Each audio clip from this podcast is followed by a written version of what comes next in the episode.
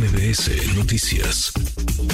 Le agradezco estos minutos al periodista Jorge Fernández Menéndez que le entiende y ha investigado a profundidad este tema. Querido Jorge, qué gusto escucharte, ¿cómo estás? Muy buenas tardes, Manuel, un placer estar contigo, con todos amigos.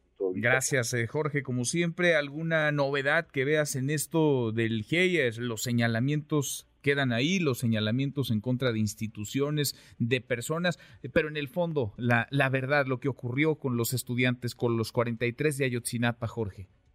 Mira, yo sigo pensando que la investigación del GEI es, es una suma de declaraciones y, y cuando ellos hablan de evidencias, no tienen evidencias. No lo tenían antes, no lo tienen ahora, no hay elementos nuevos eh, hablan de una enorme cantidad de llamadas, pero en realidad lo que tienen no son llamadas, es el paquete ese que se que obtuvo Alejandro Encinas, que no se sabe muy bien de dónde vino ni de qué es, y que el propio Alejandro Encinas reconoció que no está verificada. Traducido al español quiere decir que no tienen constancia de que esas capturas de llamadas o de, o de mensajes eh, son reales. Eh, y se contradicen además con algo fundamental, que son las capturas de pantalla que sí están verificadas y que entregó la DEA hace ya mucho tiempo, a fines del gobierno de Enrique Peña Nieto, que cuenta una historia diferente. A mí me resulta inverosímil, la verdad me resulta inverosímil lo que están contando, que es una suma de estas eh, intercepciones, y que insisto, son mensajes que no están verificados, algunos especialistas eh, insisten en que no son verídicos porque ni siquiera, por ejemplo, ahí tienen el formato que tenían en aquella época las redes que se enviaron y las declaraciones de los testigos eh, protegidos que eran los sicarios que mataron, secuestraron y mataron a los jóvenes que años después, a cambio de su libertad, han sostenido otra cosa, otras cosas muy diferentes a las que dijeron en su momento. Ese es el problema que ha tenido el GEI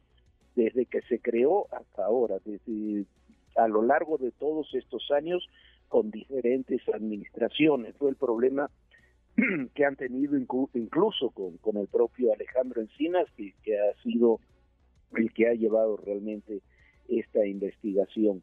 Entonces, eh, me parece que es muy contradictorio, me parece que, no sé, mi impresión es que en lugar de estar cada vez más cerca de saber realmente qué sucedió aquel 26 eh, de septiembre en Iguala, a veces nos alejamos queriendo tener una una investigación política más que una investigación criminal. Ha estado muy politizada, sí, y hay quienes han lucrado con el dolor de las familias, han echado a andar incluso a quienes eh, legítimamente buscan eh, verdad y hay quienes han eh, metido su cuchara para ganar algo, para sacar raja política. Ahora, Jorge, sobre las detenciones, porque vemos un montón de detenciones todavía, hay militares detenidos, hay, está por ejemplo José Luis Abarca, exalcalde de Iguala, y su esposa detenidos todavía por este caso, pero también hay un montón de gente que ha salido de la cárcel, que fueron detenidos y después liberados, policías de Cocula, policías de Iguala. ¿Cómo estamos en ese, en ese terreno?